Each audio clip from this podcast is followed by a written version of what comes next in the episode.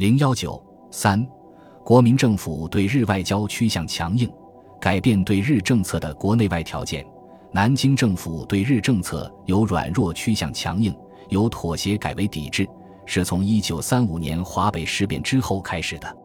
而华北事变后，促使南京政府改变对日政策的国内外因素是多方面的。首先，日本帝国主义染指华北，威胁了南京政府的统治地位。一九三五年华北事变时，南京再次屈服于日本压力，将察哈尔省主席宋哲元免职，撤销了于学中的河北省主席职务，把驻守华北的中央军和于学中部五十一军南调。华北各地的国民党党部亦被撤销。蒋介石的嫡系势力已被迫撤出华北。面对这种局面，蒋六月二十一日在给何应钦的电报中颇为感慨地说：“既予既去，查宋又撤，党部取消，军队南移，华北实已等于灭亡。”在蒋介石看来，日本侵占东北，他采取不承认、不交涉、等待国联解决的方针，还可维持一时。况且他的势力从未直接控制过那里。现在日本侵略势力深入到华北，情况大不相同了。华北位于长城之内，俗称中国本部，是中国的腹地，是东北通向华中、西北的咽喉要道。华北的安危关系到中国的半壁江山。日本染指华北，对南京构成了直接威胁。蒋介石从维护其统治地位出发，不得不考虑改变对日政策。其次，日本在华北的疯狂走私，严重影响了南京政府的财政来源。塘沽协定后，冀东成了非武装区，为日本在这里走私大开方便之门。特别是一九三五年夏秋以后，在日本武力逼迫下，中国撤销了在长城线上的缉私巡逻人员和秦皇岛至芦台沿海的缉私巡逻船只，日本在华北的走私就更加畅行无阻并公开化了。日本从海路和陆路将大批人造丝、白糖、卷烟纸、呢绒、布匹等偷运入境，又将大量白银偷运出境。日本的走私不仅沉重打击了中国的民族工业，也使南京政府的税收锐减。关税历来在南京政府的财政收入中具有举足轻重的地位。一九三五年全年税收的百分之八十八。系来自秦皇岛至宁波的二十一个海关的关税。据中国海关当局统计，因日本在华北走私使关税蒙受的损失，一九三五年八月一日至一九三六年四月三十日为两千五百五十多万元；一九三六年四月一个月即损失八百万元。如果每月损失以八百万元计，则每年损失将达一万万元，几乎是全年税收的三分之一。正因为日本在华北的走私严重威胁了南京的财政来源，南京外交部从1935年9月至1936年5月，先后五次向日方提出抗议，但均无结果。南京与日本的矛盾进一步深化。第三，日本在华北的侵略扩张，扩大了他同英美等国的矛盾。九一八时，英美姑息和纵容日本的侵略行动，希望他继续北上。将矛头对准苏联，可是日军在侵占东三省后，并未北上进攻苏联，而是移师南下，并在一九三四年四月发表天宇声明，公开表示要排挤英美在华势力，把中国视为其独占的殖民地。这时，英美以共同支配中国的九国公约为武器，反对日本企图关闭中国门户，独吞中国。一九三五年后。日本对华北的步步进逼及疯狂走私活动，威胁和影响了英美在华利益。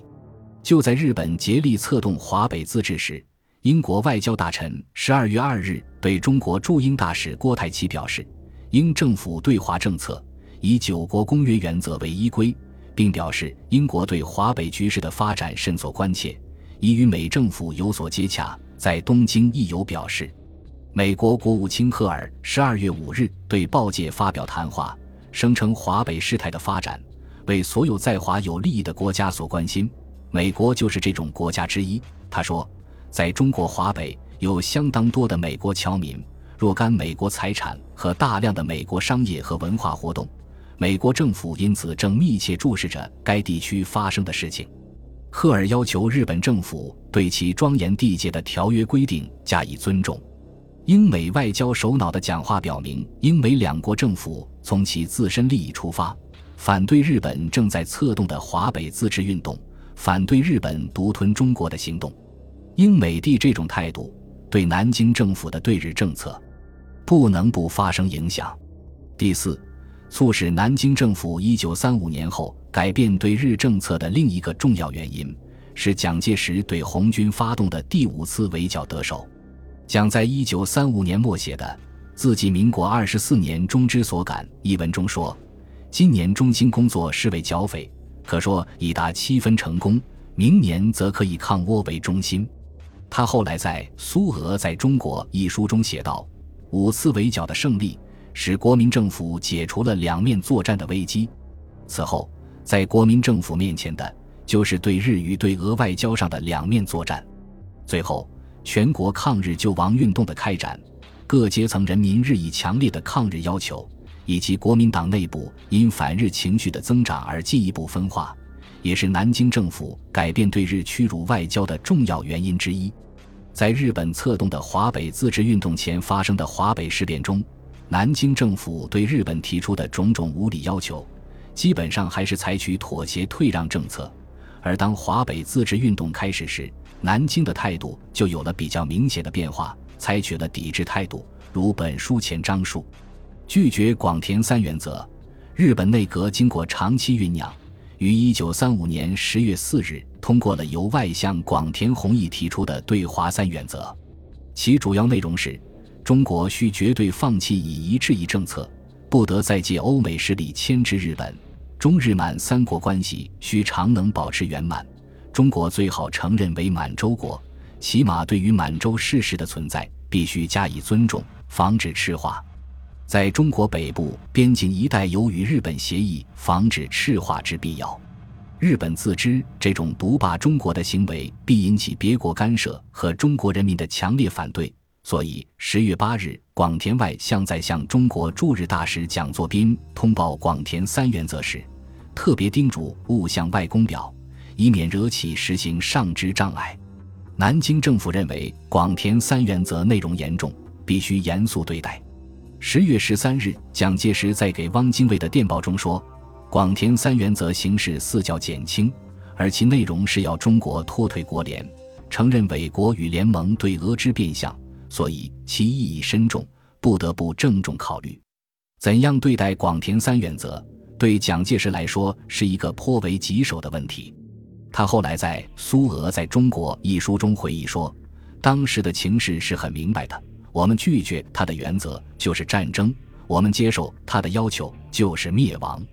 蒋介石既不想立即抗日，也不准备降日，便采取了拖的方针，即不断然公开反对。也不无条件接受，而是提出一些日方根本不能接受的条件，与之讨价还价。十月二十日，蒋作斌代表中国政府召回日本外相广田，对其提出的对华三原则做了正式答复。关于广田所提第一点，指出中国本无以夷制夷之意，今后中国与其他各国关系事件，绝不使中日关系受不良之影响。日本与其他各国事件。亦需对于中国采取同样之方针。关于广田所提第二点，声明中国对于东北现状，绝不用和平以外之方法以引起变端。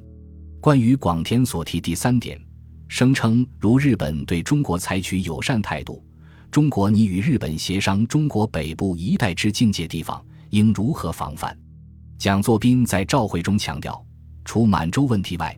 日本必须一切恢复到九一八以前之状态，必须立即撤销有损中国领土主权的淞沪停战协定、塘沽协定和和美协定等，以谋中国地方秩序之安宁及中日关系之根本改善。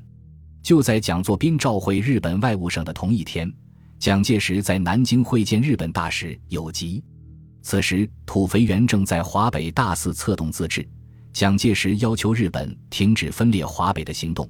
他对有吉表示，他本人对广田三原则不但赞成，且欲促其实践。其实这是一种幻想。华北自治和广田三原则是日本内阁于十月四日同时通过的两项侵华政策，他绝不会轻易放弃其中任何一项。正因为蒋介石有上述表示，一个月后，有吉在与南京新任外交部长张群会谈时，一开始便问日本所提三原则。蒋介石上月二十日已表示无条件赞同，贵部长之意见如何？张群回答说。蒋介石对日本所提的三原则绝非无条件的赞同，而是要求日方提出更具体之意见，以便商谈。在谈到根本解决中日关系问题时，有吉再次要求中方承认为满洲国，张群断然拒绝，并要求日本停止策动华北自治、分裂中国的行动。此时，北平学生掀起的一二九反日爱国浪潮正席卷神州大地。有吉向张群提出，学生运动逐渐扩大，书刊忧虑，你请注意。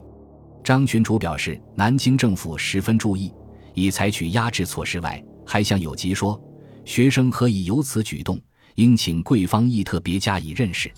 其意十分明显，即是说，学生运动的兴起是由日本的侵略行动引起的。本集播放完毕，感谢您的收听。喜欢请订阅加关注，主页有更多精彩内容。